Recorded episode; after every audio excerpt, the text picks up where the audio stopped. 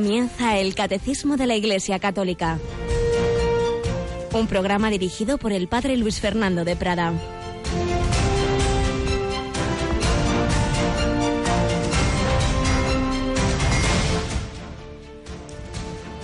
Alabados sean Jesús, María y José. Muy buenos días y muy feliz fiesta de San Benito, patrono primero, principal de Europa. Luego San Juan Pablo II fue añadiendo otros santos de, del este, de mujeres, del norte, del sur, para que tuviéramos una buena representación que falta nos hace de patronos de Europa.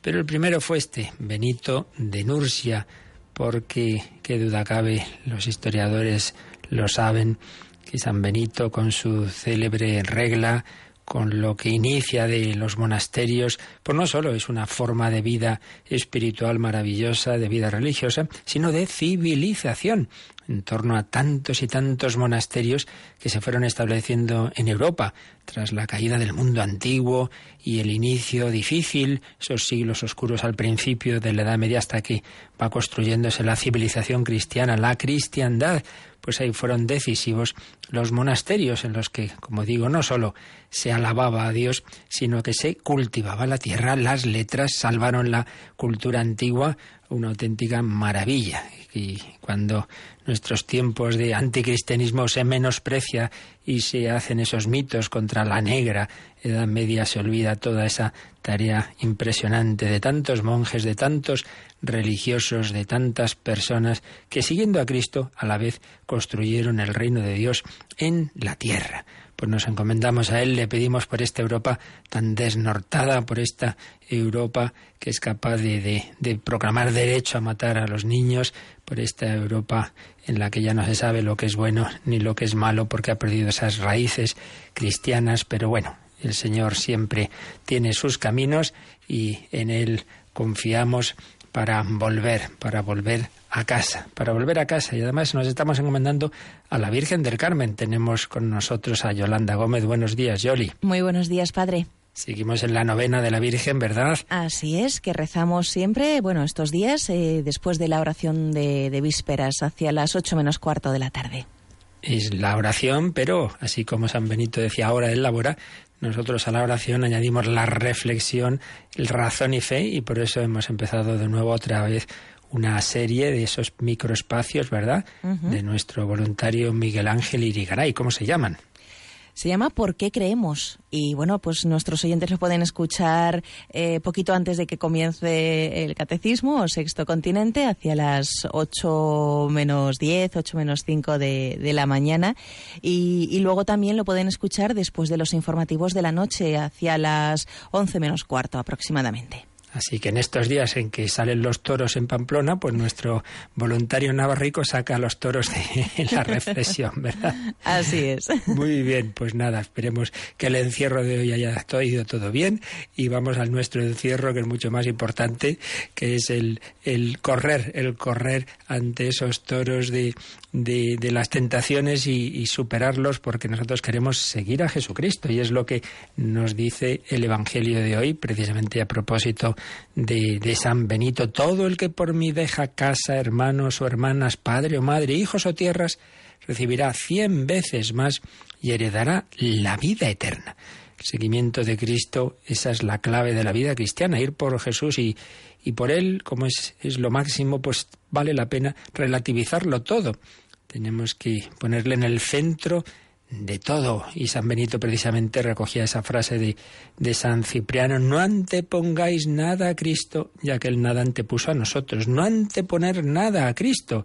Por supuesto, ni los bienes materiales, mi fama, mi prestigio, pero incluso mi propia vida, no anteponer nada a Cristo, ponerle en el centro de todo y a aquellos a los que como San Benito el Señor llama a dejar familia, a dejar bienes, a dejar todo, pues Jesús le dice, recibirá cien veces más, porque el Señor compensa ah, sobreabundantemente con bienes espirituales, con, con dejando familia te encuentras otros hermanos, ahí mismo en, en la vida monástica, y heredará la vida eterna, que a fin de cuentas es lo importante.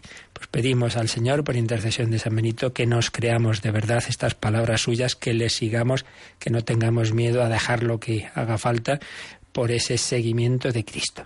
Y en esta Europa de la que San Benito es patrón, ha habido tantos santos en todos los estados de vida y también en todas las órdenes religiosas. San Benito es monje, los benedictinos, pero siglos después surgió otra orden bastante distinta porque era, en cambio, era y es de vida activa, eh, no en el sentido de estar en un monasterio, sino de esa movilidad, de ir donde el apostolado lo necesite, donde el Señor a través de la obediencia envía, y me refiero a la compañía de Jesús, a la que perteneció el santo del que estamos hablando los últimos días, San Claudio de la Colombier.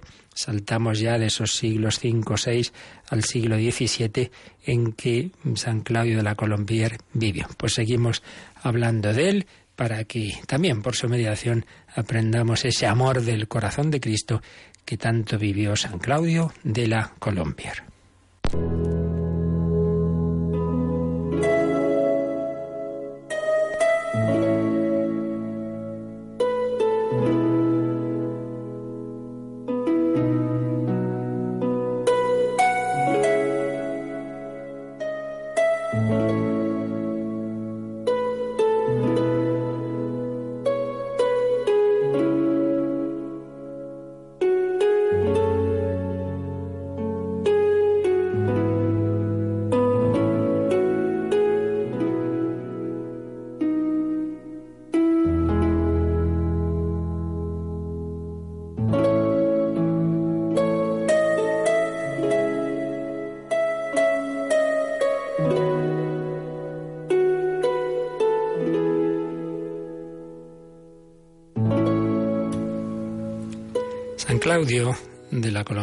Un día, en torno a la fiesta de San Francisco Javier de 1674, mientras hacía oración, cuenta, escribe en su diario, que se hizo una gran luz en su espíritu.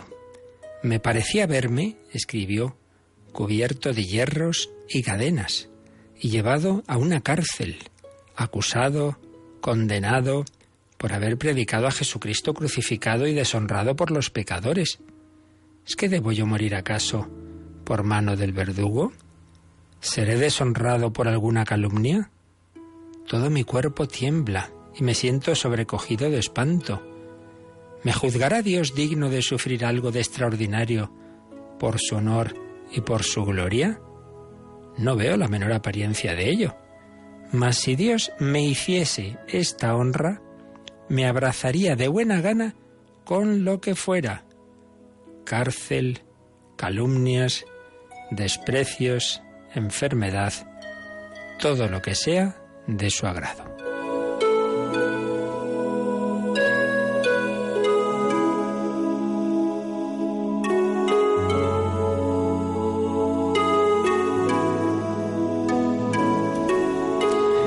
Pues esta iluminación tuvo San Claudio cuando aún estaba en Francia, pero recordaréis que nos habíamos quedado en que tras ese año y pico en Perel Lemonial, le destinaron como confesor de la duquesa de York y se fue a Londres, a esa Inglaterra en la que la Iglesia Católica solo muy limitadamente era tolerada, tolerada en ámbitos como ese, el de la capellanía de una mujer que se casó con quien llegaría a ser rey de Inglaterra y que ya era católica y había pedido como condición tener capilla y capellán católico, pero un gran riesgo en aquella Inglaterra que tanto perseguía a los católicos. Pues sí, San Claudio se va a Londres, ya hablamos algo de ello, hablamos de esa su vida espiritual, de su santidad, de cómo le iban a visitar personas a las que él animaba en el seguimiento de Jesucristo y esa isla a la que él llamaba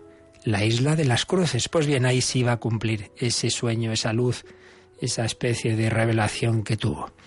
No consiguió el martirio, pero sí se acercó mucho a ello. Se cumplía en efecto lo que había escrito. Me parecería una fortuna extraordinaria sufrir cárcel perpetua por una calumnia. Pues bien, así fue. Oliverio Fiquet era un sacerdote francés que se había refugiado en Inglaterra para huir del castigo de, ciertos delitos que había cometido en Francia. El Colombier le ayudó y le atendió de muchas formas, pero vio que, no se corregía de sus malas inclinaciones, no tuvo más remedio que despedirlo. Y entonces este mal sacerdote despechado se vengó acusando a su bienhechor de complicidad en una supuesta conspiración papista, como llamaban los ingleses. Estaban obsesionados de que los papistas, es decir, los católicos, estaban preparando una conjuración, incluso se habló de que estaban preparando un atentado, lo que se llamó el, complot de la pólvora, y bueno, eran todo excusas para que los pocos católicos que había actuando, pues acusarlos, de encarcelarlos, incluso matarlos, como de hecho ocurrió con bastantes. Pues San Claudio, el pobre confesor, jesuita santo, que no se metió para nada en ninguna conjuración política ni nada que se le parezca, fue encarcelado. Por supuesto, falsos testigos en el juicio no pudo probarsele nada, pero fue condenado por proselitismo religioso. Claro, no podía uno eh, actuar de manera que se apartara gente de la iglesia anglicana y entrar a la católica. Eso ocurría, pero no porque él se fuera por las calles a hacer lo que llamaban proselitismo, sino porque las personas acudían a él. Él que era de mala salud y lo metieron en una cárcel absolutamente infame, insalubre, con una alimentación muy deficiente. Bueno, pues bastaron las pocas semanas que estuvo allí para que la tuberculosis mostrara su crudeza, vómitos de sangre. Bueno, si hubiera muerto en la cárcel, pero intervino el rey Luis XIV, pidió que lo enviaran a Francia y le conmutaron la pena por el destierro a Francia. Estaba tan débil que no pudo emprender el viaje inmediatamente fue necesario esperar varios días, pero al final lo hizo. Y a mediados de enero de 1679 llegó totalmente extenuado a París. Ya nunca se curaría, al revés, tendría que irse resignando a languidecer poco a poco. El que había sido aquel ardiente predicador en Francia y luego en Londres, ahora ya solo va a poder predicar con el ejemplo del desprendimiento y el abandono en Dios y aceptar esa caída de la salud que tanto nos cuesta. Pero sabía que lo importante no es hacer esto o lo otro, sino unirse con Jesucristo. Se cumplió aquella iluminación que tuvo, realmente acompañó a Cristo en, en ese juicio injusto. Jesús fue acusado falsísimamente como impostor, como blasfemo, pues todo buen seguidor de Cristo tiene que estar dispuesto a asumir los, los juicios injustos. Normalmente no serán un tribunal, serán cosas que oímos, que nos dicen, que, que nos juzgan otras personas y que tanto nos preocupan. Bueno, pues no es para tanto. No es para tanto, nunca lo será comparado con el juicio de nuestro Señor y el de los santos, como San Claudio, que va allí, a Londres, a atender a la duquesa de York, a atender espiritualmente a todo el que se le acerca y lo que consigue es acabar en una cárcel de Londres, en ese supuesto régimen que, pensamos que ahí nace la tolerancia y democracia moderna y lo que ocurriera eso, encarcelar a los papistas, a los seguidores de Cristo en la Iglesia Católica. Claudio de la Colombier vuelve ya herido de muerte, morirá joven, como veremos próximos días, pero unido a Jesucristo. Pues ese es nuestro camino, unirnos al Señor, aceptar las cosas que nos llegan por un camino o por otro, no quedarnos en las mediaciones humanas. Ah, fue este, este que me acusó, este que no sé qué. Bueno, mira, lo importante es que a través de eso el Señor te santifica, que a través de eso te pareces a Jesucristo.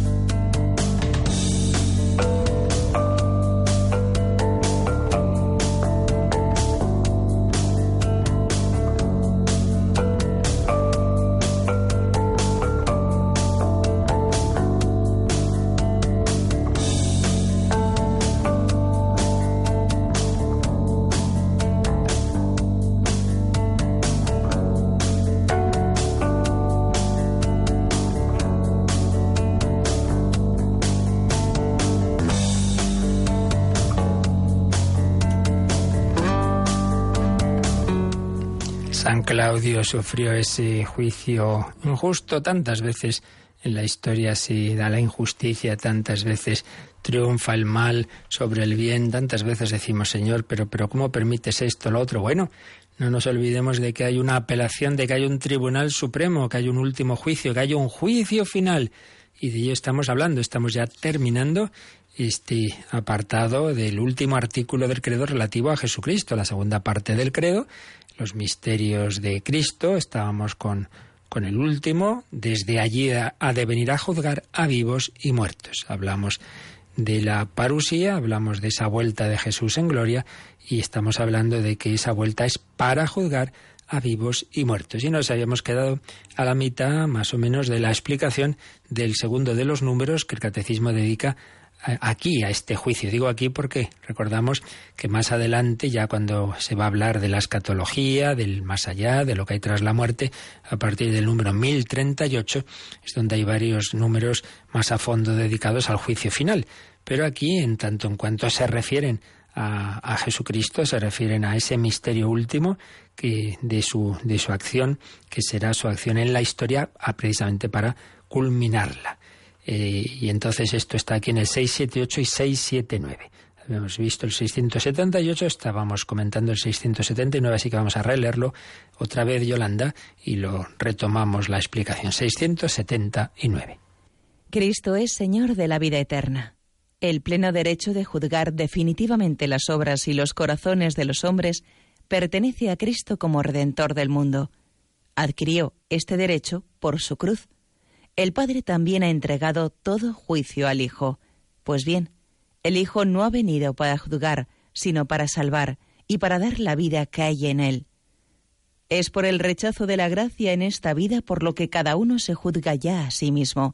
Es retribuido según sus obras y puede incluso condenarse eternamente al rechazar el espíritu de amor. Bien, pues como veis, un número muy interesante porque en él se afirman a la vez dos cosas que a nuestra mente pues le pueden parecer contradictorias. Por un lado, que Jesucristo no ha venido para juzgar, sino para salvar. Él es el Salvador, pero por otro lado, que es juez y que uno va a recibir la sentencia justa y que incluso puede ocurrir que se condene eternamente. Madre mía, ¿cómo es esto? Pues vamos a releer otra vez.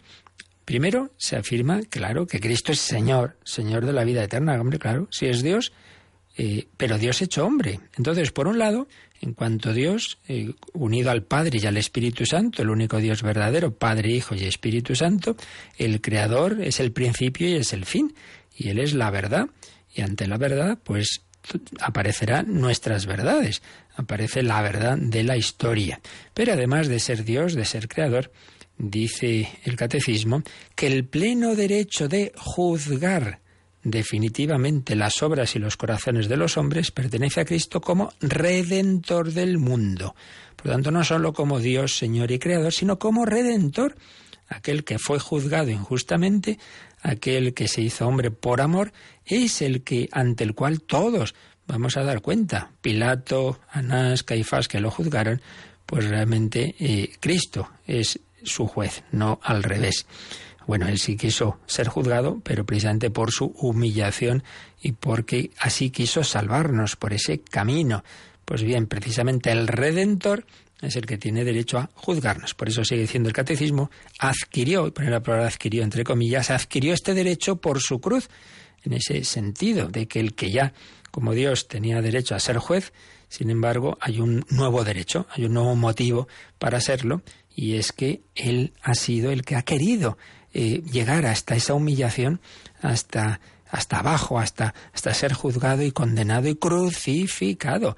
Bueno, pues ahí, desde la cruz el rey, es un tipo de realeza muy distinto al que simplemente tiene como creador, es la realeza del Redentor, y por eso tiene una corona de espinas, y por eso tiene ese cetro de burlas, y por eso tiene ese trono de la cruz. Cristo, rey como redentor, que nos ha adquirido no solo porque nos ha creado, sino porque nos ha redimido con su sangre, con su sangre. Adquirió este derecho por su cruz. Por tanto, tiene derecho a juzgarnos, claro, y por eso dice a continuación el catecismo, el Padre ha entregado todo juicio al Hijo. O sea que, claro, las tres personas divinas son un, son un solo Dios y, y Dios nos juzga, pero particularmente el Hijo es el único que se ha hecho hombre. Y en ese sentido es Él el, el, juez, en ese juicio final en cuanto hombre redentor es ante él, ante quien nuestra vida va a dar cuentas, el que nos va a juzgar a todos. Y tantas veces nos ocurre en la vida, que somos injustamente juzgados y decimos, pero esto, pero esto es falso. Mira, hija, no te preocupes, Dios lo sabe todo y, y ya nos juzgará a todos. ¿Es así? Pues aquí, como ya digo, como si fuera ese Tribunal Supremo, pero sabiendo que ahí sí que nunca se equivocan y que ahí está toda la verdad. Pero, después de decirnos todo esto, el catecismo, que ya lo habíamos comentado, pues añade algo que nos puede parecer contradictorio. Dice, después de decir que el Padre le ha entregado todo juicio al Hijo, que él tiene derecho a juzgarnos, sin embargo, dice, el Hijo no ha venido para juzgar, sino para salvar y para dar la vida que hay en él. Y nos pone dos citas de San Juan, dos citas de San Juan. Juan 3, 17. Porque Dios no envió a su Hijo al mundo para condenar al mundo, sino para que el mundo se salve por él. Dios no envió a su Hijo al mundo para condenarlo, claro, el Hijo de Dios no ha venido aquí a condenarnos, sino para salvarnos, para que el mundo se salve por él. Y luego, Juan 5, 26, del mismo modo que el Padre posee vida por sí mismo, así también concedió al Hijo el poseerla por sí mismo. Dios es, Dios no ha sido hecho por nadie. Dios es eternamente. Dios es la vida. Pero a su vez en Dios está este misterio de la Trinidad, el Padre, principio sin principio, que eternamente engendra al Hijo. No es que primero sea el Padre y luego un tiempo después el Hijo, no, no, son coeternos. Es Padre porque eternamente engendra un Hijo, son los dos y los tres, porque luego eternamente el Padre y el Hijo aspiran al Espíritu Santo. Entonces Dios posee la vida en sí mismo, el Padre como fuente, el Hijo recibida del Padre, y lo mismo el Espíritu Santo. Entonces el Hijo posee la vida en sí mismo. Pues bien, esa vida que el Hijo posee viene a dárnosla, viene a dárnosla. Dios es la vida. Todo el que se acerca a Dios recibe la vida. Y en cambio, cuando nos separamos de Dios, perdemos la vida. Por eso el pecado original, el hombre pierde ese regalo que Dios le había hecho de no perder la vida, de, que hubiera pasado de esta situación de aquí a la contemplación de Dios de una manera no traumática, sin la muerte. Pero el pecado trae muerte, dice San Pablo. Muerte de la vida del alma, porque por el pecado perdemos esa vida divina eh, participada en nuestra alma que llamamos la vida de la gracia y tuvo también esa consecuencia en el caso del pecado original de la muerte. Bueno, y también lo tiene muchas veces aquí porque por nuestros pecados nos metemos en dinámicas de muerte. ¿Cuántas veces es como consecuencia de una vida de pecado, directa o indirectamente, que llega enfermedad, llega la muerte, un accidente, bueno, un homicidio, etcétera, etcétera? El Dios es la vida y el Hijo de Dios ha venido a salvar y dar vida, y dar vida. Entonces, bueno, si, si no viene a juzgar, sino a salvar, si viene a darnos la vida, entonces, ¿cómo es que cómo se junta esto con lo anterior? De que es el juez y de que podemos condenarnos. Entonces sigue diciendo el catecismo, es por el rechazo de la gracia en esta vida por lo que cada uno se juzga ya a sí mismo.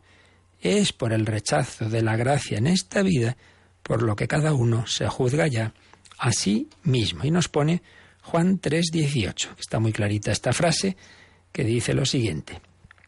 El que cree en Él, en el Hijo de, Dios, en el Hijo del Hombre, en Jesús, el que cree en Él no se condena. Pero el que no cree ya está condenado por no haber creído en el nombre del Hijo único de Dios. Entonces no es que, según este texto, no es que Jesús condene, sino que es uno mismo el que se condena por no haber creído en Él. Hay que entender esto.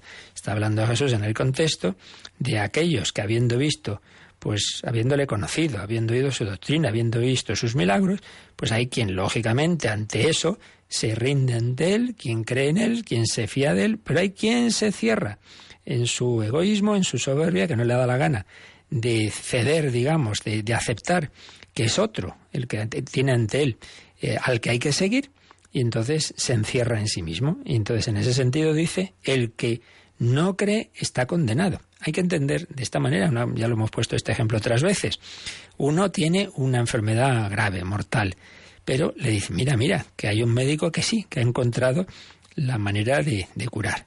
Entonces eh, se le presenta al médico y este dice, no, no, no, no, no, no. No, no, no quiero que usted me vea. Pero hombre, que es el único que te puede curar. Pues no, no quiero. Pero bueno, por lo menos nada. Pues es, eh, es uno mismo el que está muriéndose, no aceptando que el otro le cure. No es que el médico no, no te está matando, evidentemente que no. Eres tú el que rechazando al único que te puede curar, te estás condenando a la muerte. Es lo que viene a decir este texto. El que cree en él, el que cree en Jesucristo, el que cree en el médico, se salva, porque se deja salvar por él. Pero el que no cree ya está condenado por no haber creído en el nombre del Hijo único de Dios. Y también Juan 12, 48. El que me rechaza y no recibe mis palabras, tiene ya quien lo condene. La palabra que yo he anunciado, esa la, le condenará en el último día.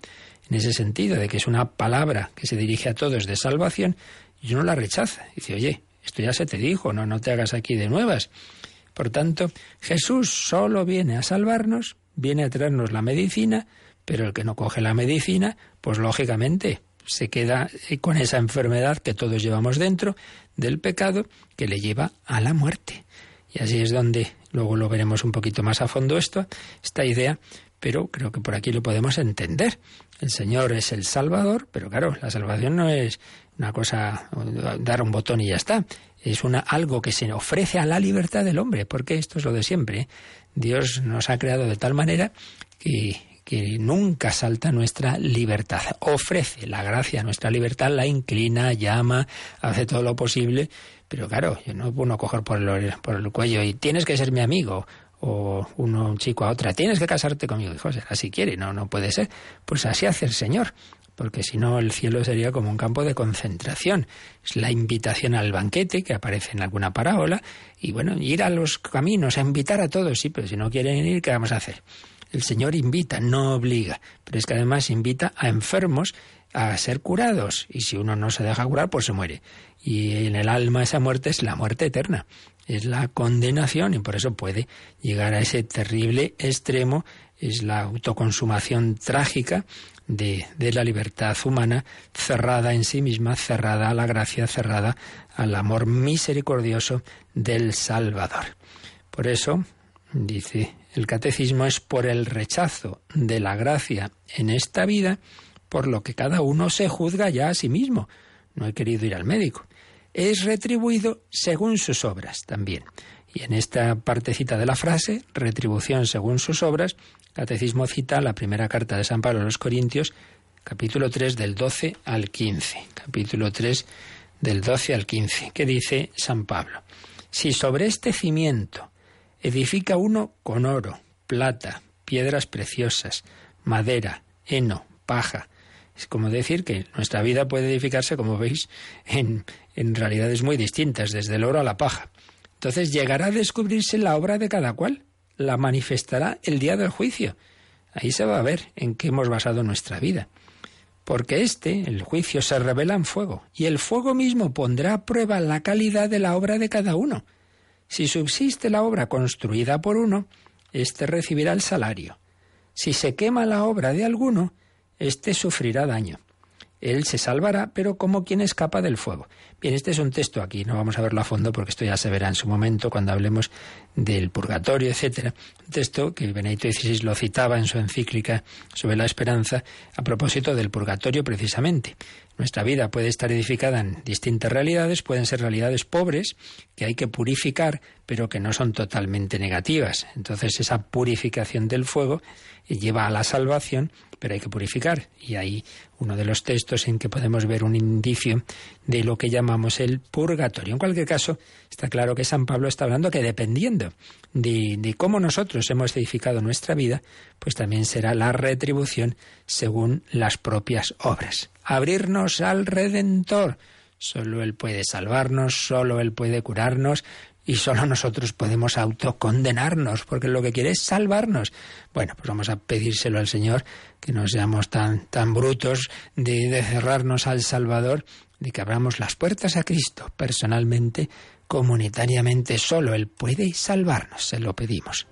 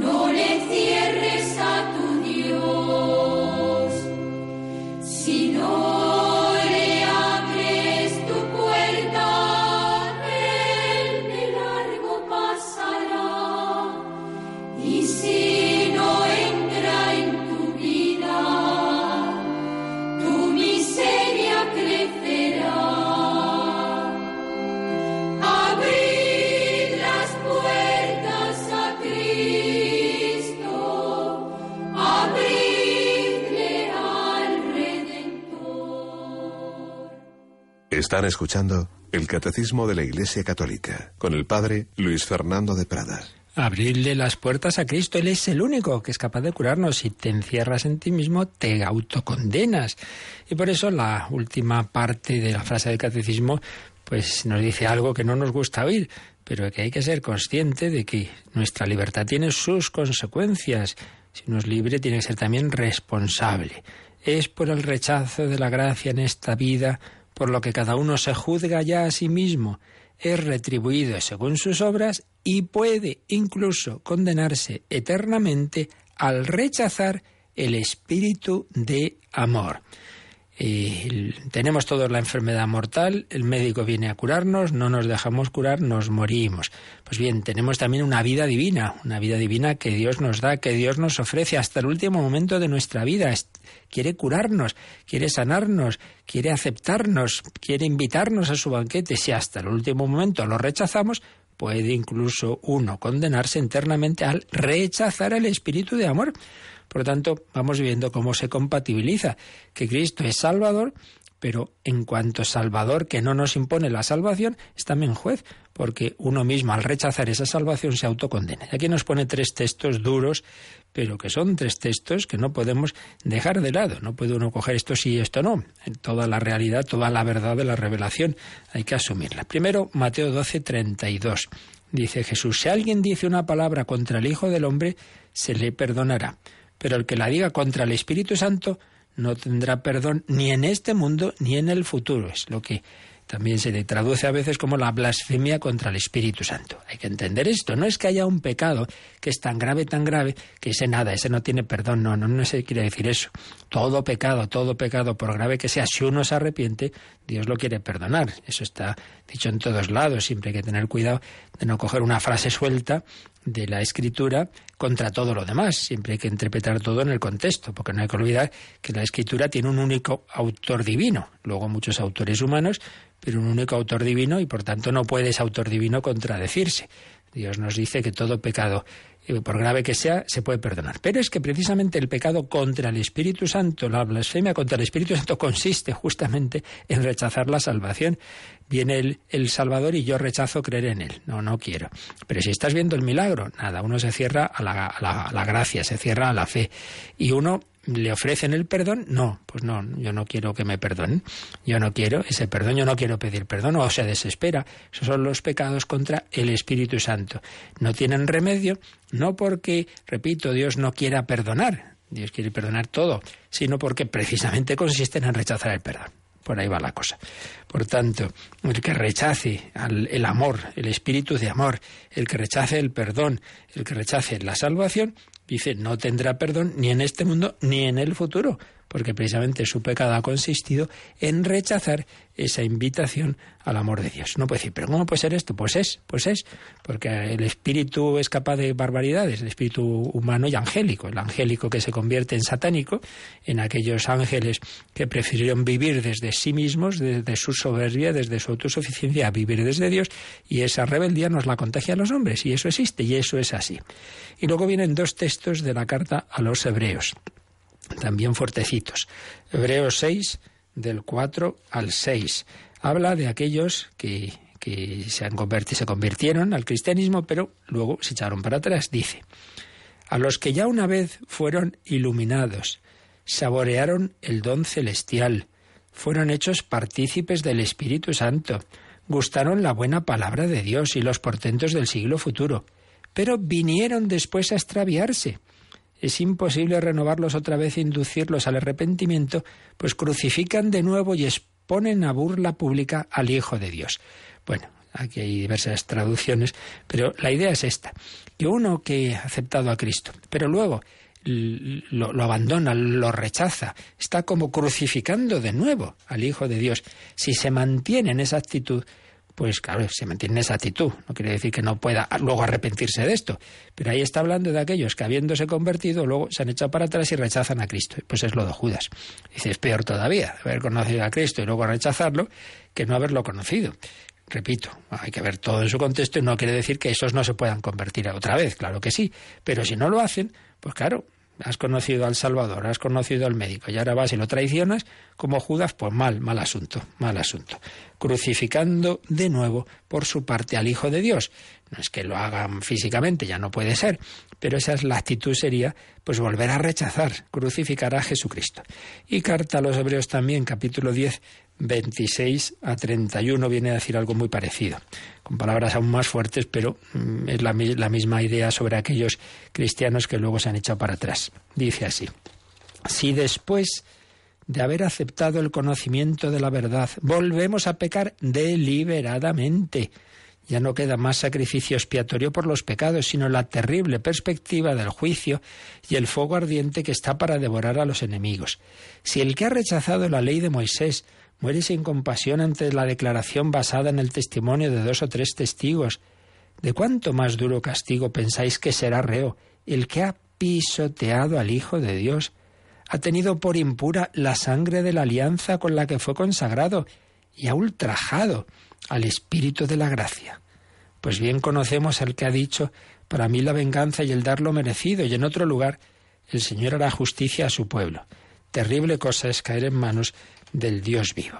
De nuevo repito que hay que ver siempre todos los textos, relacionar unos con otros y no quedarnos con la frase así y quedarnos temblando como si en Dios simplemente estuviera esta dimensión de la verdad y de la justicia. No nos olvidemos que mucho más textos nos hablan de la misericordia. Pero unos no quitan los otros. Entonces aquí la idea es esta, que si uno abusando de que, bueno, eso es bueno, pues nada, nada. Yo ahora le, le, abandono y le traiciono y claro, juega con fuego y, no, y al final muere sin arrepentirse, pues no es ninguna broma, porque lo que está haciendo es rechazar al Salvador, es rechazar la sangre de la alianza nueva y eterna, es pisotear al Hijo de Dios, es ultrajar al Espíritu Santo. En otro lugar, San Pablo dice, no contristéis al Espíritu Santo, que es que nos tragamos el pecado como quien bebe un vaso de agua y no nos damos cuenta de que es la ofensa al Dios infinito, pero además al Dios que ha muerto por cada uno de nosotros y después de eso le traiciono. Claro, comprendamos que, esto no, no, son bromas, que, que por eso con nuestra vida no podemos jugar. Lo cual, repito una y otra vez, no quiere decir que el Señor hasta el final de la vida no nos vaya a dar al que peor se haya portado pues gracias para intentar nuestra conversión, pero, pero que no podemos jugar, que realmente pues que la vida es algo serio y que tiene consecuencias eternas. Por eso puede ocurrir eh, que en efecto aquel que ha venido como Salvador, sin embargo, pues al final no nos dejemos salvar por él y podemos condenarnos a nosotros mismos al rechazar al espíritu de amor. Bien, ¿y cuándo se produce ese juicio? Pues hay dos juicios como veremos ya más con más calma, si Dios quiere, cuando lleguemos a la parte de la escatología, pero aquí ya lo apuntamos, ¿verdad? Hay dos juicios. Uno, el personal de cada uno, juicio particular, y ese es el momento de la muerte. Uno se presenta ante la luz y la luz te ilumina, como vas a hacerte una resonancia, un TAC, una radiografía que muestra cómo está tu cuerpo. Bueno, pues la luz de Dios en ese momento de la muerte se proyecta sobre tu alma y tú mismo verás cómo estás. Entonces, si esa alma eh, está ya totalmente purificada, bienaventurados los limpios de corazón, porque ellos verán a Dios, esa alma pues pasa esa contemplación de Dios. Si salud hace ver que hay cositas que hay que limpiar, pues eh, necesita ser purificada para poder contemplar a Dios. Y si esa alma se ha obstinado en ese rechazo de la amistad con Dios, pues se queda sin esa amistad con Dios, que es la separación eterna de Dios que llamamos el infierno. Pues ese primer juicio, ese juicio particular, el momento de la muerte.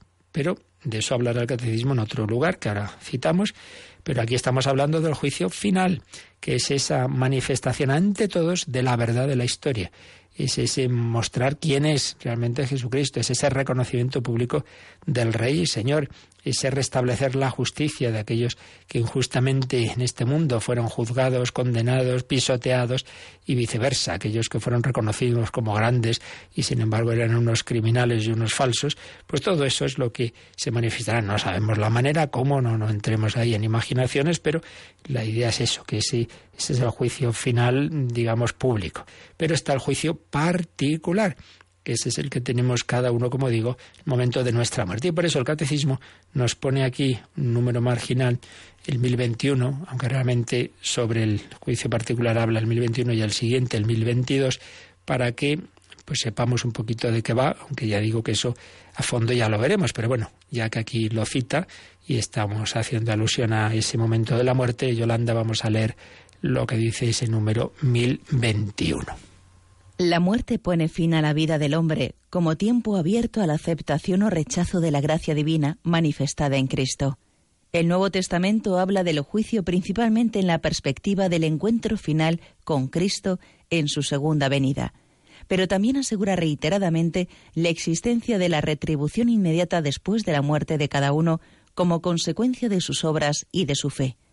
La parábola del pobre Lázaro y la palabra de Cristo en la cruz al buen ladrón, así como otros textos del Nuevo Testamento, hablan de un último destino del alma que puede ser diferente para unos y para otros.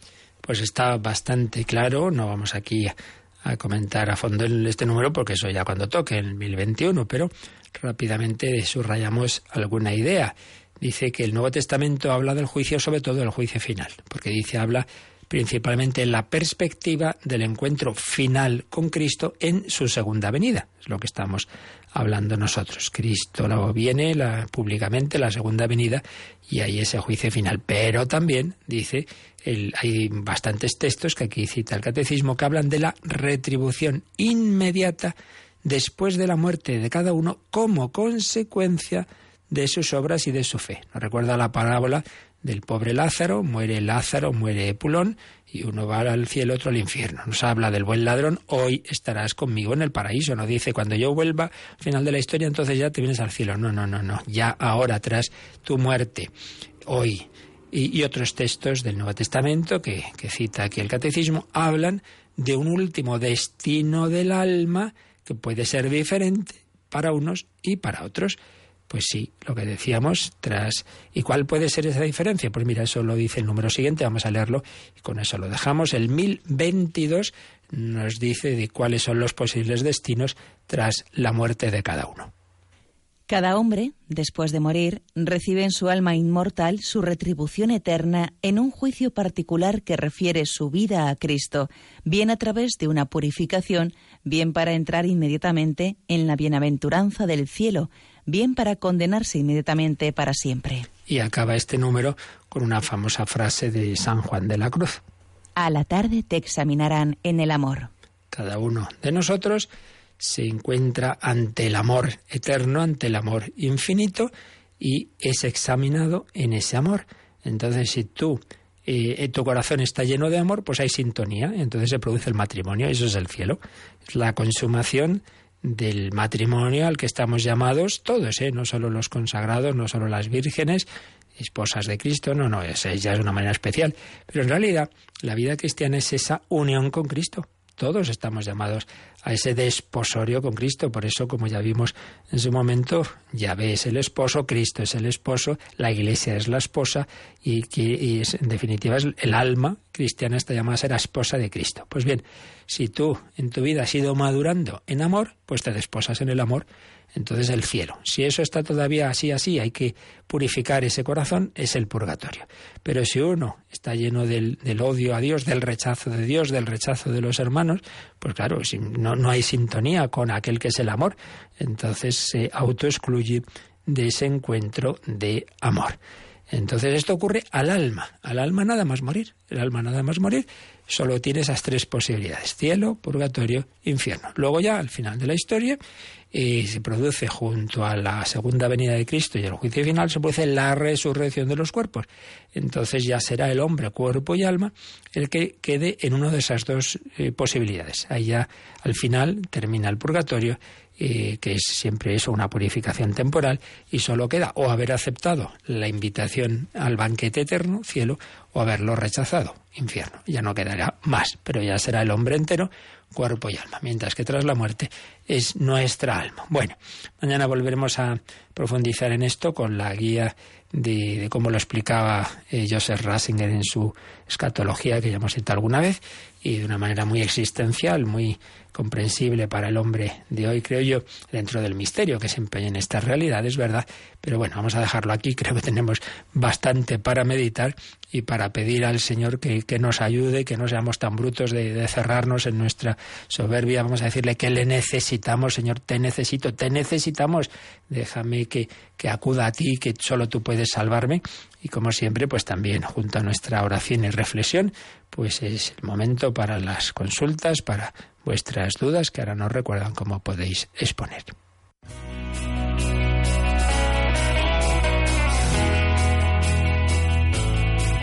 Participa en el programa con tus preguntas y dudas. Llama al 91 005 9419. 91 005 9419. También puedes escribir un mail a catecismo. Catecismo arroba radiomaria.es.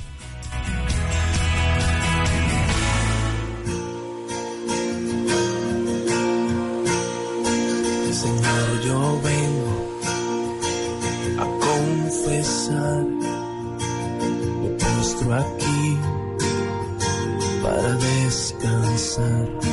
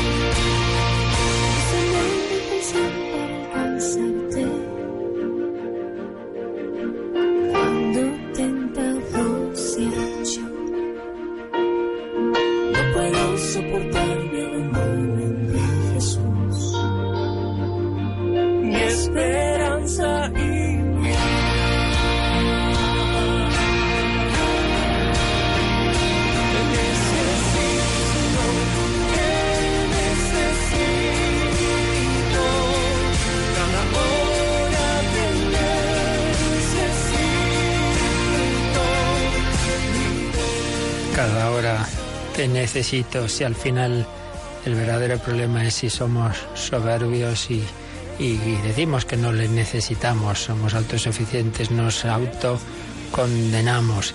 Teníamos, Yolanda, me parece alguna cosa pendiente, ¿verdad? ¿Alguna llamada? Sí, así es. Jaime de Tenerife, que pregunta, ¿se ha pronunciado la Iglesia sobre el milagro eucarístico de una iglesia de Argentina?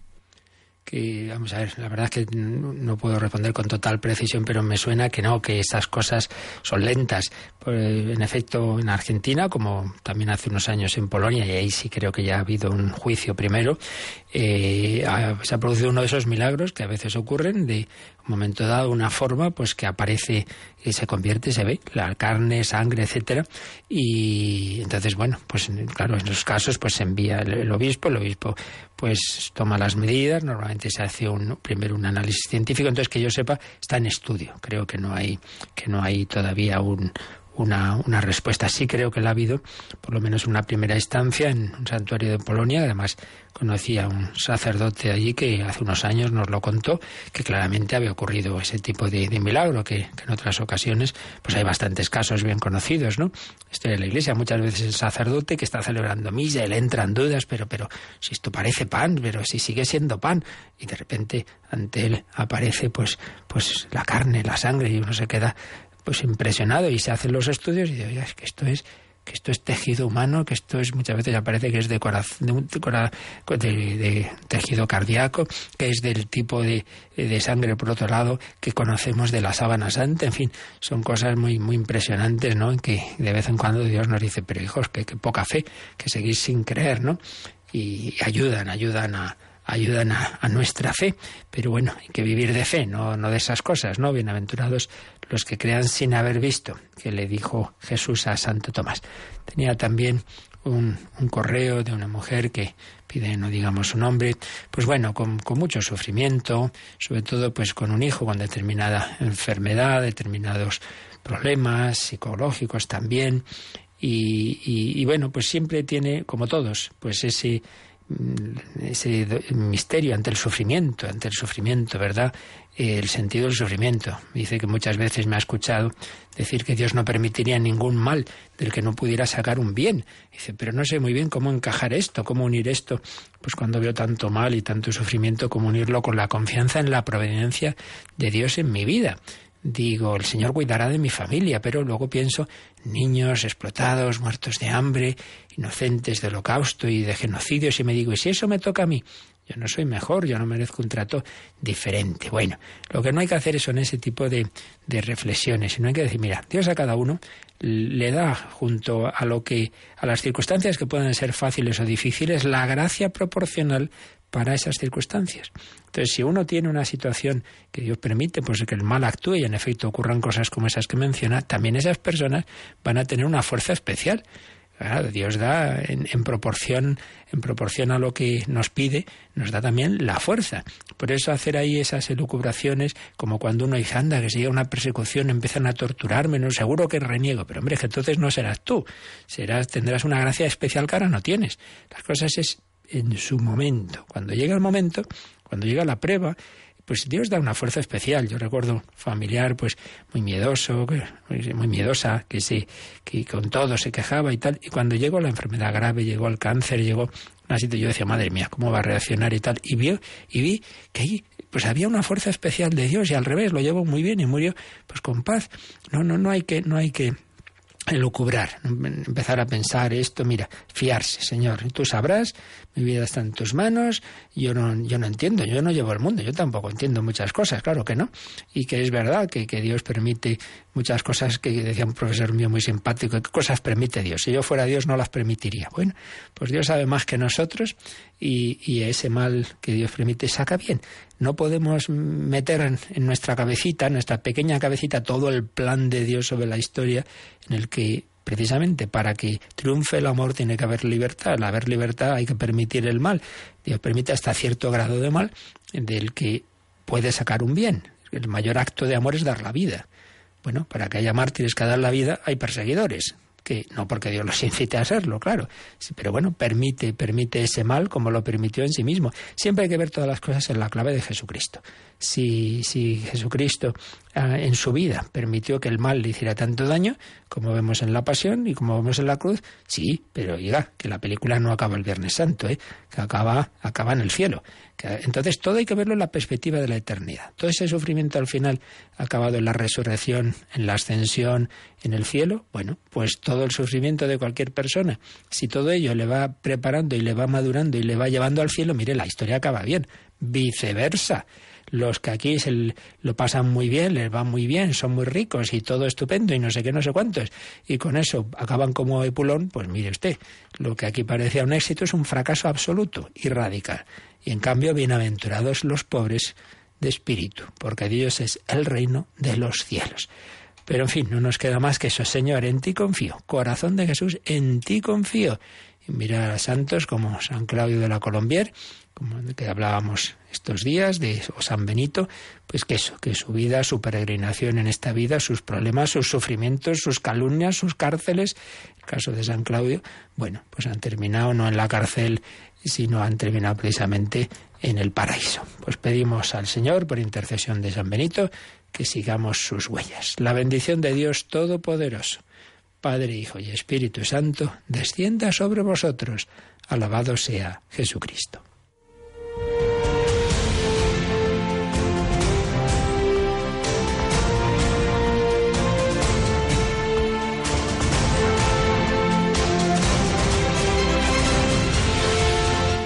Han escuchado en Radio María el Catecismo de la Iglesia Católica. Un programa dirigido por el Padre Luis Fernando de Prada.